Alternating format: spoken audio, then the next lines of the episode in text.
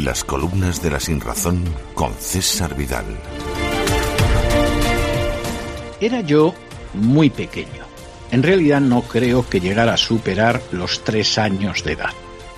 En el bloque de viviendas donde residía mi familia, en un modestísimo piso de Vallecas en Madrid, se encontraba el único teléfono que se podía localizar en toda la comunidad de propietarios. Creo que había sido mi abuelo Antonio el que había tenido la precaución de solicitar el dichoso aparato incluso antes de que nos mudáramos a aquel lugar.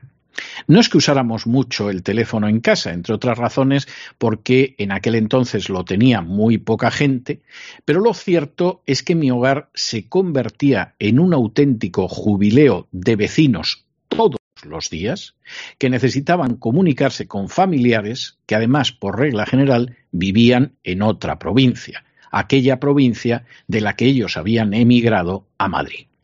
Los episodios que me vienen a la memoria al respecto hoy en día parecerían increíbles. Por ejemplo, me acuerdo de una aldeana añosa que era la abuela de unos vecinitos, que la pobre mujer era incapaz de agarrar el teléfono, porque cuando escuchaba la voz que salía del auricular, se asustaba y literalmente se echaba a correr.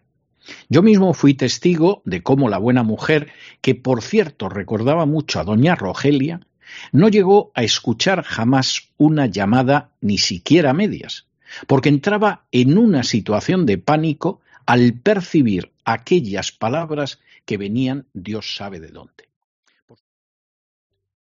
¿Te está gustando este episodio? Hazte fan desde el botón apoyar del podcast de Nivos. Elige tu aportación y podrás escuchar este y el resto de sus episodios extra. Además, ayudarás a su productor a seguir creando contenido con la misma pasión y dedicación.